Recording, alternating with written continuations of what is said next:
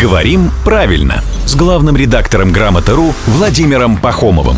Здравствуйте, Володя. Доброе утро. Тут вопрос от э, радиослушателя Рубена. В одном фильме я услышал «Не мельтеши под ногами». Мне кажется, мельтешить — это и есть путаться под ногами. Или я ошибаюсь? Но Ну, вообще словари толкуют мельтешить, как надоедливо мелькать перед глазами.